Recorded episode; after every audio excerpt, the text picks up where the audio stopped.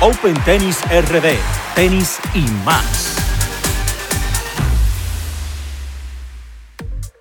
Hola, ¿qué tal amigos? Yo soy Dichens Salcedo y les doy la bienvenida a este episodio 18 de Open Tennis RD, tenis y más. Recordarles una vez más las plataformas en las que pueden encontrarnos. Spreaker, Spotify, Apple Podcast, Evox, entre otras. También pueden encontrarnos en Instagram y escribirnos al email opentennisrd.gmail.com. Para el día de hoy tenemos temas interesantísimos que vamos a presentarles en unos minutitos. Hablaremos de Hamburgo, Roma, Roland Garros, la vuelta de los torneos en República Dominicana, entre otros temas interesantes. Pero antes vamos a presentarles a nuestros invitados, más que invitados, nuestros acompañantes, comenzando por el doctor Claudio Peri. Bienvenido, doctor. Muy buenas noches, Dichens. Gracias por la invitación por enésima vez. Contento de estar nuevamente aquí en un nuevo capítulo de Open Tennis Everyday. También tenemos, como siempre, al King, Emil Pimentel. Bienvenido, Emil. Muchas gracias, Dichens, nuevamente por la oportunidad y deseoso de este podcast. Muchos temas buenos del tenis que comentar, muchas cosas que han ocurrido en esta última semana y muy contento nuevamente de estar aquí. También tenemos un invitado especial que a partir de hoy se integra a algunos de nuestros episodios. Tenemos al gran Juan Suárez. Bienvenido, Suárez. Muchísimas gracias, Dichen. Un placer estar con ustedes en Open Tennis RD. Y bien, como dijo Emil, muchísimos temas interesantes tenemos para el programa. Así es, así es. Bueno, vamos a arrancar de una vez, señora, porque tenemos mucho material. Vamos a hacer un pasoncito así a vuelo de pájaro por Roma. Este torneo que Djokovic resultó como campeón. Doctor, cuénteme un poquito qué le pareció este torneo de Roma. Eh, otro torneo de rodaje me pareció, todavía vimos eh, eh, grandes nombres un poco fríos, vimos nuevos nombres, un torneo muy interesante. Con la salida temprana de Nadal se presagiaba una enésima victoria de Djokovic, que ya lo empata en cantidad de torneos Master 1000 y más adelante hablaremos en detalle del draw. Emil, ¿qué, qué te pareció este torneo de Roma? Bueno, para mí fue interesantísimo el torneo de Roma. Eh, Djokovic, todo el mundo dice que no se ve como óptimo, que no se ve tan dominante, pero ya tiene dos Master en lo que va del regreso de temporada, como que el que no quiere la cosa y... Y tiene el récord de Master 1000 también, ¿eh? Sí, superó a Nadal ya en la cantidad de más Master 1000 y... 36. Además, eh, tuvo un draw que le favoreció, eso es, una realidad. Aún así, con ese draw que le favoreció, tuvo juegos de A3C con varios jugadores del top 100 y jugadores que provenían de la quali. Pero cuando ya tocó la final y tocó Schwarman, un jugador que venía en mucha confianza, ganándole a Nadal, ganándole a Chapavaló en un, para mí, el mejor juego del torneo. Y, y aún así lo domina en dos sets contundentemente, aún empezando flojo, después ajustó y como quiera lo dominó. Sí, así es, así es. Suárez, ¿qué, ¿qué, tú nos comentas de esto, de Roma? Bueno, como decía Emil, con la salida de Nadal se daba Djokovic más que favorito. Eh, tuvo, como dice Emil, un, un draw poquito cómodo, entre comillas. Pero, por ejemplo, en cuarto de final se fue a 3 con, con un, un alemán. Eh, luego Casper Ruben semi y como decía Emil, la final con Schwarman, que fue un partidazo. Pero, pero vamos a lo mismo que yo repito mucho, es que está dos escalones por encima del resto, el Nadal. Jugando mal, juega al nivel de un top 10, juega con el 8 de tú a tú, él jugando mal. Y esa es la gran diferencia entre el Big, Three y el resto. O sea, Djokovic juega regularcito, eh, Schwarman lo lleva 3-0 en el primer set, 7-5, 6-3 Djokovic. Y está cansado de hacerlo. Señores, qué gran torneo tuvo Schwarman, ¿eh? ¿Qué les pareció este, este gran papel de Schwarzman que, que, para mí fue inesperado? No pensaba, porque él había jugado no muy bien el torneo que jugó anterior, en la semana anterior. Y se destapó el hombre y estaba jugando magnífico. Ese partido contra Nadal fue espectacular. Sabemos que Nadal no estaba jugando su mejor partido tampoco, pero Schwarzman estaba jugando de manera soberbia.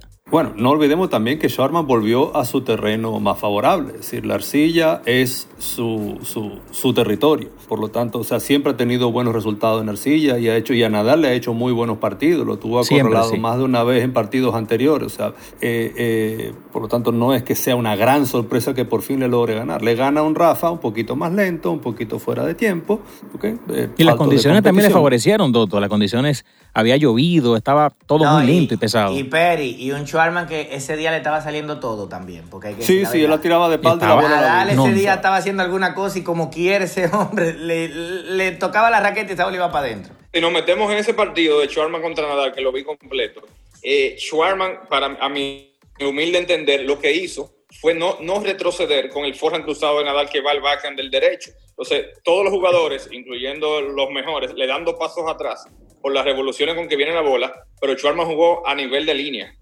Eso, para mí fue, esa fue la gran diferencia. Sí, sí, Diego hizo la gran Agassi, se encaramó encima de la pelota y no abandonó esa línea de fondo nunca, quitándole muchísimo tiempo a Rafa. Eso fue, esa fue la clave del partido. Señores, y en la final, eh, ese primer set fue buenísimo también. Eh, el primer set contra Djokovic fue buenísimo, fue 7-5. Ahora, ustedes han ido muy lejos y me están dejando fuera otro partido, porque el partido, mejor partido del torneo para mí fue el de con Chapovalov. Para mí también. Para ah, mí también. el mejor partido de todo el torneo. Sí, sí, y que pasó en todo momento por la raqueta del canadiense. Okay, a mí me sorprendió la, regularidad de Chapovalov ese día. Yo no, le, yo no esperaba un Chapovalov tan consistente en, en arcilla como lo vi ese día. Claro, Chapovalov todos sabemos que juega mucho Cari Cruz, mucho punto Cari Cruz y eso en los momentos clave le jugó mala suerte en ese tiebreak con tuvo una bola, creo que era una derecha eh, cruzada que iba a ser y se le fue larga y se puso 4-2 y se le fue el juego ya en el tiebreak del tercer set, pero eso fue un juego Chapovalov jugando impresionante. Y, y hay que decirlo, aguantando ahí, porque era aguantando el juego Chapovalov. Chapovalov es la ofensiva todo el tiempo. Y Schwarman ahí aguantando el juego mientras podía. Hasta que Chapovalov al final la cabeza lo traicionó y Schwarman pudo alzarse con la victoria. A eso iba que contra Schwarman contra Nadal no retrocedió, con Chapovalov sí.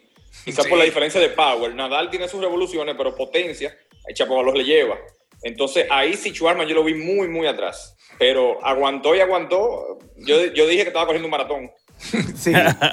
Tres horas de partido. Y eh, hay algo que yo noté, no, no, sé si lo noté un poco tarde, y es que la, derecha le está como corriendo más a Schwarzman, señores. Le está corriendo más. Yo lo he visto un poco más ofensivo en ciertos momentos. yo también estoy de acuerdo. No es lo que habitualmente uno veía en el juego de él. Pero sí, porque si el backup paralelo de él no, el backhand siempre ha sido buenísimo. no, pero el paralelo ahora lo está tirando más bien ofensivo, lo está usando. Hay un rumor en el tour de que bajó libras. Ah, bueno. Oh, sí, porque se nota, se nota que la derecha está corriendo muchísimo. Yo no, no, lo había visto así tan ofensivo y tan efectivo. Siempre defensivo. La raqueta de, de Schwarzman es digna de estudio, señores. Oh, sí. bueno, Hamburgo, señores, que terminó hoy. A ver, eh, Suárez, ¿qué nos cuenta de Hamburgo? Rublev. Ay.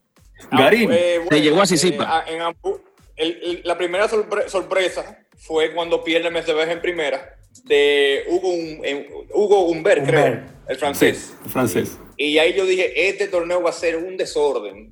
Ya se fueron la cabeza de ese, pero, pero se mantuvo organizado. Aparte de eso, no hubo mayores sorpresas que, que esa. Y el partido de Rublev contra Tisipas, la final. Eh, Rublev es muy parecido a lo que decía Emil con la cara o cruz de Chapovalov. Si entró, entró. Si no la metía a la pared, no pasa nada. El tipo juega igualito todos los puntos. Y eso a veces es bueno en una semana. No creo que le vaya bien a Roland Garros por 5-3, por sea 5 sets. Un tipo que juega así, ah, dos iguales, te lo juego igual que un 5-1. Hay que ver. Es un tipo que entrena como juega. Entrena con un canasto a dar palo y se busca un sparring a dar palo y así mismo juega un partido. O sea que es una lotería. Ganó esta semana. Doctor, hablan un poquito y mencióneme un poco el caso de Casper Ruth que se ha metido a dos semifinales ah, consecutivas. ¿eh? Ahí, ahí iba yo. Yo creo que Ruth es uno de los jugadores a tener muy en cuenta. Eh, sobre todo porque me parece el tipo de jugador con motor diésel, es decir, que va calentando en la medida que el partido se alarga. Por lo tanto, a cinco sets y tiene un físico portentoso, puede ser muy peligroso. Y se ha metido en dos semifinales, ganándole a flor de jugadores, ganándole con autoridad. Garín también. Garín. Exacto, Garín, que me sorprendió enormemente. O sea, ver a Garín en una semifinal de un 500 eh, me pareció mucho, eh, sobre todo por la trayectoria del chileno, que sabemos que ha tenido altos y bajos, con mucho tenis y poca cabeza, lamentablemente. Eh, pero hizo un muy buen partido entre Tizipas, muy bueno. Lo perdió por detalle. Creo que ese partido fue una moneda al aire totalmente, es decir, podía suceder cualquier cosa. Emil, ¿quieres aportar algo antes de pasar a Roland Garros? Sí, a mí realmente el de Hamburgo para mí fue un buen torneo. Me sorprendió cómo Rublé le ganó contundentemente a Bautista Agut.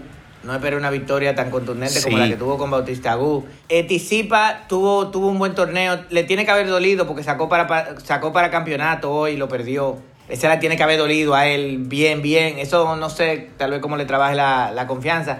Y para mí, un buen torneo para Rublé. No me no esperaba Rublé en Arcilla haciendo ese tipo de partidos. Rublé es un jugador de cancha dura, de juego rápido, de potencia, de ataque. Y ese tipo de juego en Arcilla a veces no es tan efectivo. Me sorprendió que Ruble ganara el torneo y que estuviera ahí. Hay que ver en Roland Garros, viene con mucha confianza, viene del US Open jugar. Él lo jugó cuarto, sí. Lo que sea que viene con buena confianza, es un jugador que con todo y todo hay que tener cuidado. Es de los John Gong que está llamado a ser top 10 y que va, y que va a dar mucha agua de beber. Tisipa, para mí, eso lo vuelve un poco más peligroso ahora en Roland Garros, haber recuperado un poco de confianza y de haber llegado a una final en un torneo previo. Interesante Hamburgo y muy bien. La sorpresa fue MTV, como dijo Juan. Nadie esperaba que en primera ronda lo llevaran, pero Hugo, el francés, venía de jugar un muy buen en Roma y está teniendo muy buenas sensaciones en, en Arcilla. Hay que tener mucho cuidado con ese muchacho que también es de los John Gong llamado a, a venir en el futuro a dominar el tour. Excelente, señores. Vamos a pasar ahora a Roland Garros y antes de, de, entrar en materia, quiero hacer un repaso para poner en contexto, pues, eh, esto de las nuevas modalidades y esto del torneo, ¿no? Bien, por acá tenemos apuntes del último Grand Slam de la temporada. Lo primero es que sufrió un cambio de fecha. Ustedes saben que normalmente se efectúa en mayo, en primavera, y se pasó a septiembre, octubre, otoño, donde los días, como ustedes saben, son más cortos, las altas posibilidades de lluvia, que esto obviamente siempre sucede. El techo retráctil, este techo retráctil se está estrenando este año a un costo de 55 millones de dólares. Y ustedes saben que el clima eh, va a jugar un papel determinante por el asunto de, del cambio, ¿no? Los jugadores no están acostumbrados a jugar en estas condiciones en Roland Garros y obviamente afecta las condiciones de los partidos, sumado al cambio de pelota y eso que hablaremos más adelante, que es un tema también importante. Sabemos que ya el jugar indoor con un techo se comporta diferente la, la pelota, si llueve obviamente en las canchas exteriores es, la condición es diferente. Eh, y para jugadores como Nadal, Tim, supone un reto poder adaptarse a, esta situación que vamos a vivir. Se dispondrá de ocho canchas iluminadas. No habrá dobles mixtos ni partidos de leyendas. Se reducirá el prize money, el dinero que se repartirá entre los jugadores, de 42 millones de euros a 38 millones. Se jugará con público reducido y con distanciamiento, máximo de 11.500 personas entre las tres canchas principales, 5.000 en la Philippe Chatrier, 5.000 en la Susan Lenglen y 1.500 en la Simone Mathieu.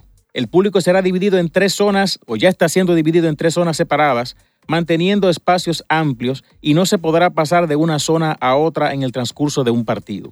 El uso de mascarilla es obligatorio y los tenistas solo podrán entrar a, a las canchas de Roland Garros los días que compitan. Los demás días podrán practicar en uno de los complejos externos del torneo.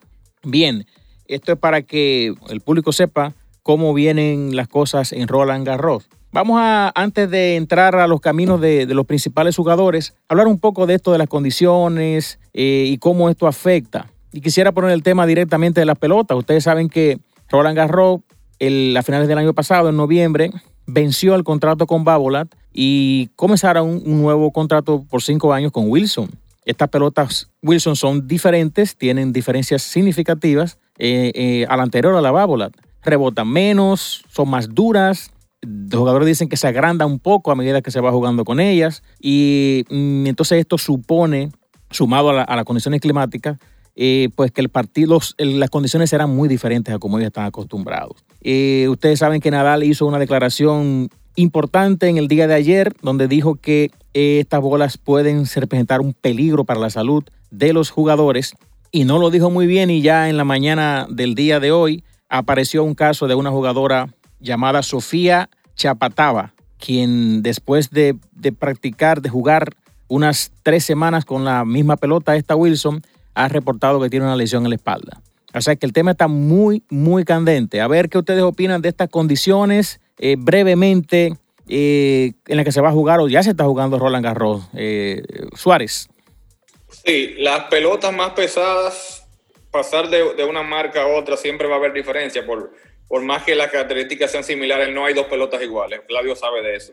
Que pesa más, bueno, le va a convenir a un grupo o a otro no. El que sea capaz de meterle revoluciones a una bola pesada, cuando, uno la, cuando el otro jugador la reciba, la va a recibir como un block, para que más o menos nos entiendan. Vuelvo y digo lo que, lo que dije de Djokovic ahorita, sin entrar en muchos detalles. Eh, la, grandeza de esos, de esos jugadores de, de Djokovic y Nadal, los dos principales, es la capacidad de adaptarse que tienen ellos. Djokovic, salió del US Open, perdió por el tema que hubo, que ni, ni, toquemos el tema, y llega, llega al Clay y gana todo. Así es. Antes de, pasar al doctor, para que nos hable un poquito también de su opinión de esto de las pelotas, es bueno destacar que se ha dicho que estas, estas pelotas pudieran beneficiar a jugadores como Djokovic, Zverev, eh, el propio Medvedev, eh, y que puede afectar a Tim y Nadal que necesitan eh, producir muchas, mucha, mucho spin y, esto es bien difícil porque no, no pican alta las pelotas. y se especula, se, se cree que esto puede afectarle específicamente a este tipo de jugador. A ver, doctor, ¿qué usted nos dice brevemente de esto?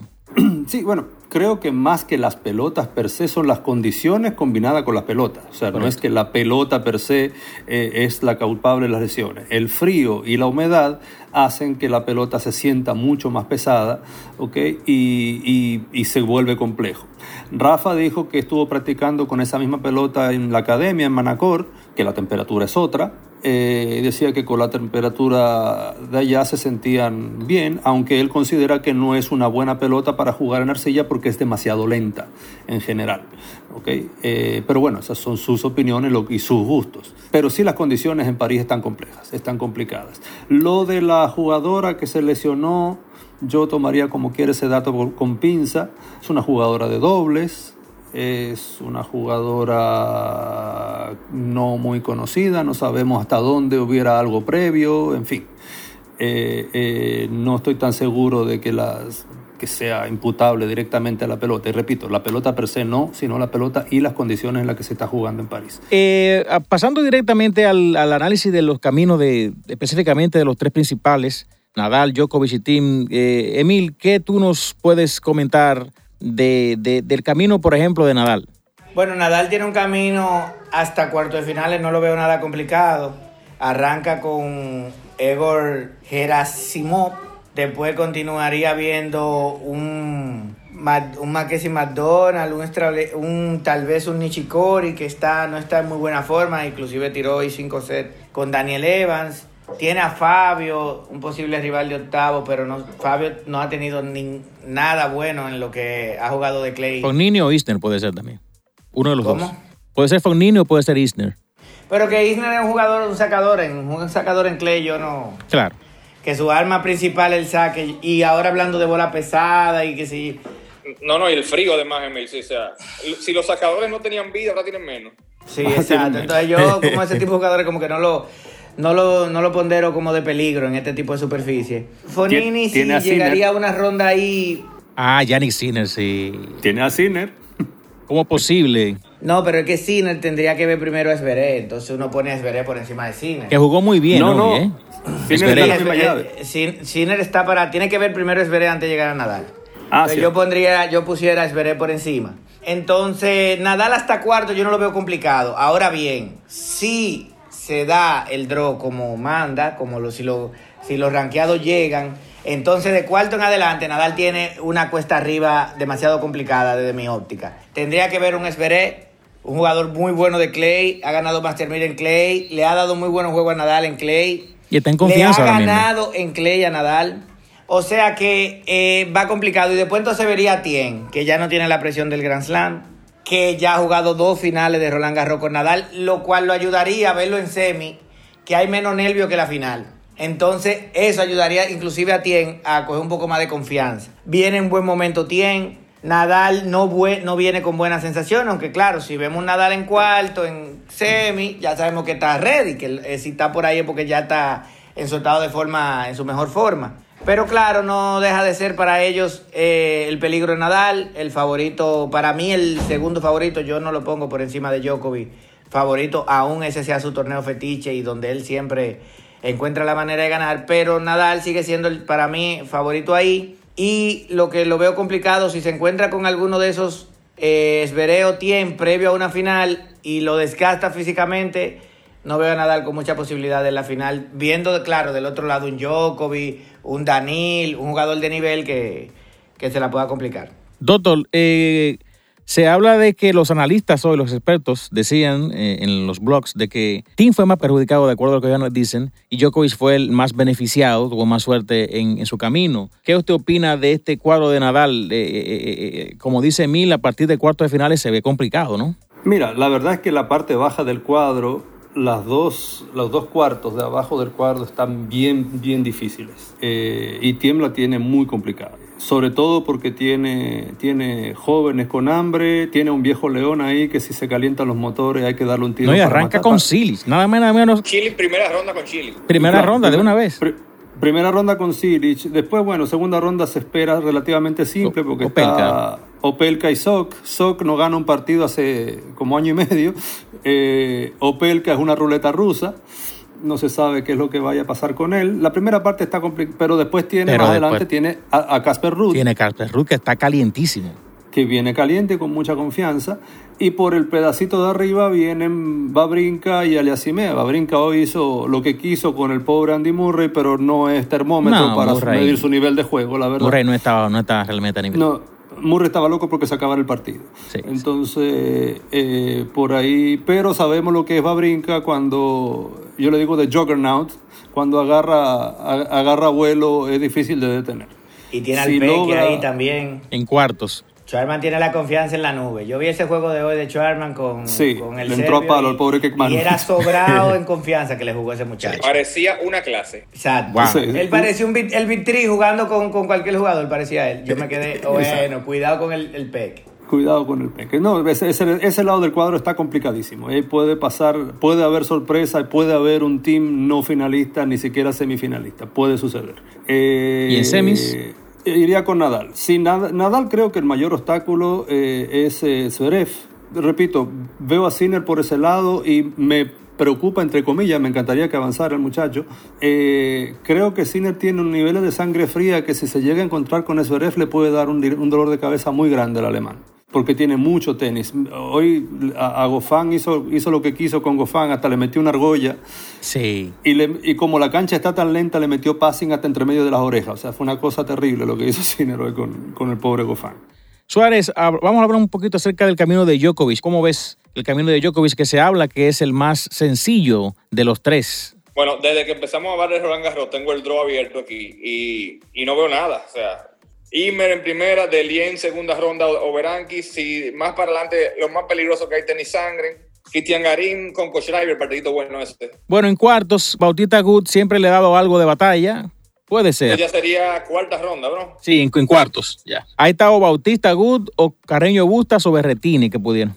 Bueno, Berretini, pero ya, ya, sería muy lejos, sería cuartos. Ese puede ser el partido de cuarto de final que le complique, pero antes de eso no. No, antes de eso es un, paseo para, que, lo va a dar. No, y, miren lo lindo, lo, que dicen también, la suerte del campeón. Eh, Djokovic tiene la suerte de que en su lado, él tiene en el. Eh, antes del B en semifinal, él tiene a Medvedev, a Rublé, a Chapovalov, a Dimitrov y a Tisipa en un mismo lado que se matan ahí, ellos. Y el que quede vivo, entonces yo lo voy a atender. O sea, es tan dichoso el hombre que es una cosa increíble como le quedan los draws. Tú te pones a buscar y a buscar en el draw de Djokovic, así que tú digas una tercera ronda, no hay nadie, no hay un rival que tú digas, hay que cuidar, cuidado con tal rival. No, son rivales, claro, que le debe ganar eh, por su jerarquía por su, y por su nivel pero tú no ves ningún rival que tú vayas a decir que mira, Djokovic, tienes que preocuparte. En semis veo aquí que puede tener a Medvedev, Sipas o Chapovalov. En semis. Y ahí está Rublé también adentro y está, y está eh, Dimitrov, están toditos juntos ahí. Ese lado, esos juegos de ese cuadro sí van a estar interesantísimos. El segundo cuarto está muy interesante. Claro, ese está bueno. Señores, eh, vamos, a, vamos a jugándola. Suárez, ¿quién tú crees que gana esta, esta edición 2020 especial del último Grand Slam del año? Le voy a responder de una manera mucho más bonita que contestando esa pregunta. A ver. La final, la final no es Djokovic Nadal. No es Djokovic Nadal. ¿Quién tú crees que gana? Juégatela. Medvedev perdió en primera en, en Hamburgo. Eso, eso sí, eso puede ser peligroso. Tipo viene con hambre. ¿Y entonces tú te vas con Medvedev? Podría si hay sorpresa, es Medvedev. No veo ninguna otra opción. Bueno, entonces te fuiste con Medvedev. Doctor, juéguesela. ¿Quién usted cree? Este, yo creo que este es el torneo más ruleta, este es ruleta francesa. Porque entre las condiciones, cómo está el cuadro, está dificilísimo, dificilísimo. Que me la juegue, que me la juegue, que me la juegue. ¿O quién usted cree que pasa el campeón? Señores, yo voy a decir mío, usted es tan lento. Para mí, Djokovic gana este Gran Slam. Djokovic es como hablábamos ahorita, como hablaba creo que Suárez, es el que mejor se adapta a las situaciones que se presentan. Ha demostrado que, que saca de abajo en situaciones difíciles y me parece, veo que él va a superar todos esos obstáculos, tiene un camino más fácil que todos los demás y va a llegar eh, bien aceitada la máquina para, para esa final y lo veo, lo, veo, lo veo como ganador mi corazón, yo quisiera, si fuera por mí, que ganara Team. Pero es difícil que Team soporte llegar a, ni siquiera llegar a la final. Yo creo que Team puede perder antes en el camino. Creo que se puede quedar en el camino. No sé, no, no, no lo veo claro eso. Emil. Pues yo, yo de mi lado sí le doy un voto de confianza a Tien. Para mí ya se quitó la presión del Grand Slam que la tenía. Lleva dos finales consecutivas de este Grand Slam ganándole a Djokovic, ganándole a jugadores de nivel, no es, no es que, que, se le que lo pusieron ahí. Y yo le doy un voto de confianza todavía a Tien y creo que tal vez este Grand Slam pudiera pasar en la raqueta de Tien. Se fue con Dominic Tien el, el, King, Emil. Doctor, ¿usted qué falta? ¿Con quién usted se va? Jueguesela. El gordo. Jueguesela. Mira, no te, no te, rías. Tú sabes que si la final es Djokovic y el gordo, el gordo se lo lleva.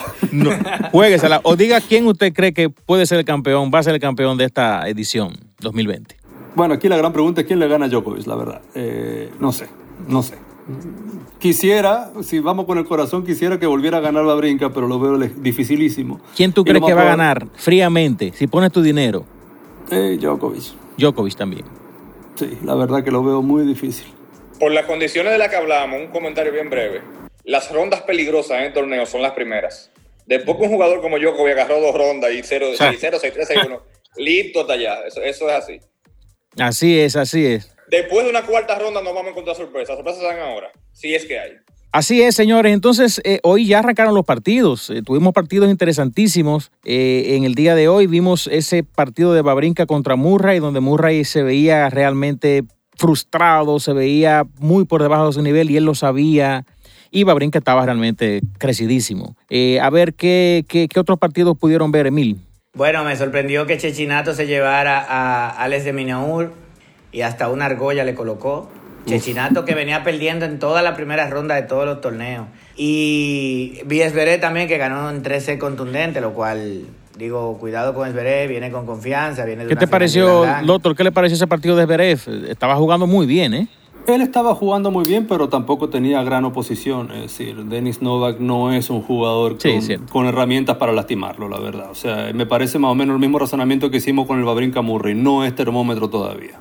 No es termómetro ¿Y Schwarzman? ¿Qué le pareció a Schwarzman, que también estaba sólido? Yo no sé cuánto le cobró por la clase a, a, a Kekmanovic. Suárez. Londero contra Del Bonis, dos jugadores conocidos en el, país, 14-2 el quinto set. Cuatro horas fue, ¿verdad? El partido. Sí. Terminaron listos los dos. También Federico Coria, que hizo final aquí en el último Challenger. Le ganó a Hunk en 3C, dos tiebreak. El Ciner Gofán, que me lo gozó muchísimo. sí, sí, Claudio. Que también el Nishikori Evans fue un partido interesante. Fue, fue un columpio. Sí, correcto. Sí, sí. Yo pensaba que iba a ganar Evans. Columpio. Por, por Nishikori ha estado bien flojo, pero bueno. Sí, bueno, Nishikori tiene la, la, garra del campeón. Ahora, Evans es un jugador muy interesante. Para mí fue sorpresa que, la, que perdió Chorich. Se lo llevó. Oh, sí, sí, esa para mí fue sorpresa a mí. Ese, ese para mí fue una sorpresa. No, no esperaba que perdiera Chorich así en Sí, esa fue. Yo vi ese partido también y eso es increíble. Por ahí, anda, por ahí anda el señor Javier Frana brincando de felicidad porque él está entrenando a un austriaco, a Rodionov y hizo final de un challenge la semana pasada o antepasada. Eh, pasó la cual y con muchísimo, muchísimas penas aquí en Roland Garros y hoy salvó 8 match points.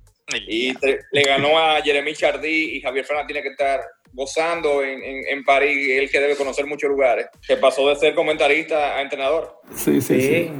Bueno, la verdad que fue una jornada hoy muy, muy amena, muy interesante. Mañana ya comienzan a jugar los grandes.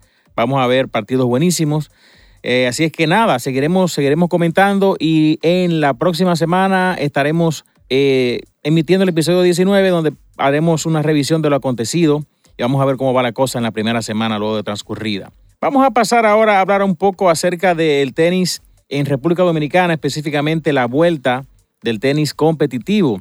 Tenemos que la federación anunció que celebrará ahora en octubre la Copa Mangú y la Copa Mangulina. Eh, obviamente todo esto con distanciamiento, con todas las medidas del lugar. Eh, y en noviembre va a celebrar sus tres Futures, o sea que tendremos tenis, buen tenis por acá en Parque del Este en octubre y en noviembre. También a hablar un poco de Team Tennis. Team Tennis, ustedes saben que celebró su primera etapa a, inicios de año, en donde los jefes eh, salieron como campeones de esa etapa. Y por el asunto de la pandemia, todo se detuvo y, decidieron pues hacer una última etapa, una etapa de clausura, ahora en el mes de noviembre, los días 14 y 15 de noviembre, y ellos han decidido pues ajustar las cosas para que, para que se pudiera celebrar en el 2020 el Team Tennis y han decidido que los jefes mantengan, pues, eh, vamos a decir, la preferencia por haber sido campeones. Y si ellos logran ganar esa etapa clausura, pues serían automáticamente los campeones de 2020.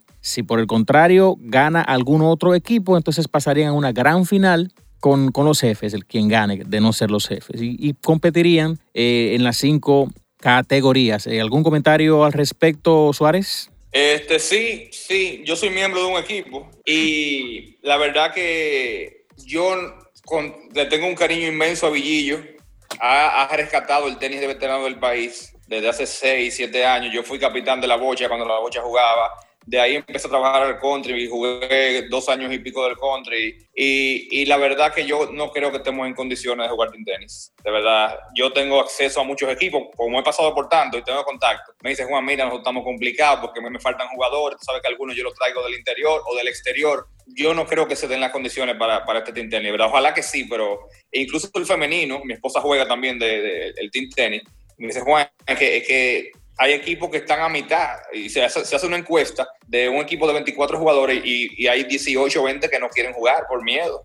Yo, yo comentaba hoy que fui a jugar, que hace mucho no jugaba, fui a jugar hoy a la bocha y, y yo le decía a una jugadora del tenis también, le digo, es que imagínate que el lunes, martes, miércoles, después del tenis, demos dos positivos o den dos positivos. Va a ser una cosa que tú el que estuvo ahí va, va a tener problemas. Entonces yo, yo tengo mis reservas con, con, con esta etapa, de verdad. No sé, no sé qué opinan ustedes. A ver, ¿qué, ¿qué opinas, Emil, de esto, de esta etapa de clausura y estos ajustes que se han decidido hacer ya en reuniones con los capitanes y todo esto? Sí, no, ya ahí eh, yo estoy de acuerdo un poco con Juan, ya ahí depende de que los capitanes tal vez se reúnan con Villillo, vean la situación. bueno, ya se reunieron y llegaron a la, a la, conclusión de que se va a realizar. O sea, estos, estos ajustes se hicieron en reuniones que se, que, que se celebraron con los capitanes. Exacto, entonces mejor aún. Entonces ahí tal vez Villillo tendrá y los capitanes que pensar si van a tener esas situaciones, tal vez sea un tintene atípico, como se está viendo en todos lados. Entonces tal vez reducir la cantidad de, de jugadores o de partidos que van a tener, cuadrar con los capitanes si van a cambiar la metodología del conteo de los, de los, le llaman los TAI cuando se ven un equipo contra otro, si van a mezclar algo ahí, no sé, tal vez pensar en algo así para para sacar la etapa porque realmente es un momento atípico y yo sé que los organizadores y están buscando la forma de sacar a flote el proyecto, entonces están buscando la vuelta. Yo pienso que tal vez llevando a la mesa algunas soluciones atípicas, como la situación que se está presentando ahora, tal vez pudiera sacar a flote el torneo. Doctor, ¿qué usted opina de esta situación y de lo que se ha decidido ya consensuado con los capitanes de cada equipo? Sí, Mira, ya esta decisión tomada, lo que hay es que ver cómo aseguran justamente el, el tema de los protocolos y, y, la, y la rigurosidad en los protocolos, porque el problema del protocolo no es tenerlo. Tener el protocolo nada más que decir este es y ya, sino cómo uno se asegura que el protocolo se cumpla. Ejecutarlo. Y eso, ejecutarlo y, y, y fiscalizarlo también, que puede hasta ser desagradable en determinados casos hay que ver. Esa, esa, esa, creo que va a ser la parte más complicada. Eh, nuestro hermano Villo tendrá que ver muy bien cómo es que implementa eso y probablemente implique eh, eh, pensar muchas cosas nuevas en términos de organización. Bueno, la verdad es que deseamos, auguramos que esto se pueda, si de realizarse, que se pueda ejecutar como bien ha dicho el doctor, como han dicho todos acá, con las medidas de lugar. nosotros entendemos que Villo ya por su experiencia y por el perfil que que muestra, pues va a tratar de, que esto se cumpla y, entendemos que va a poner en primer lugar lo que es la seguridad de cada uno de los jugadores, eh, anteponerlo ante la situación de, que se celebra el torneo simplemente por celebrarlo. Esperamos que, que, se puedan cumplir estas, estas cosas para que se pueda concluir y si no, pues entonces que se haga, se quede así, porque esto es un año excepcional y la humanidad está viviendo algo, es un capítulo que no habíamos vivido esta generación, por lo menos. Y definitivamente nos toca simplemente ajustarnos a la situación que nos ha tocado vivir. Así que le deseamos lo mejor a, a, Team Tennis, a, a Villillo y a todos los equipos y que siempre puedan mantener las medidas de seguridad y que no se confíen bajo ninguna circunstancia porque el virus no ha cesado y yo soy de los que digo que el virus está peor que antes porque hay más infectados. Hay que tener mucho cuidado con esto. Este, por último, hablar de la Brodescope. Los organizadores de la Brodescope están tratando de hacer una última etapa para el mes de noviembre, pero están evaluando justamente esto que estamos hablando, de la factibilidad de implementar, de poner en, práctica el, torneo y pudiendo pues asegurar que, haya las medidas de seguridad para que ningún jugador resulte eh, afectado por esta pandemia. Nos han informado que están analizando todo el, esquema para ver cómo lo pueden hacer. Así que más adelante hablaremos de esto, si se llega a hacer, también de Tennis. Y sabemos que Villillo va a tener algún tipo de réplica después que escuche este episodio. Y también veremos cuáles, cuáles noticias suceden como, como consecuencia de este episodio. Bien, señores, hasta aquí hemos llegado a este episodio del día de hoy. Gracias por su colaboración, por sus comentarios. Gracias Suárez, gracias Emil, gracias Doctor por su participación en este episodio 18 de Open Tennis RD.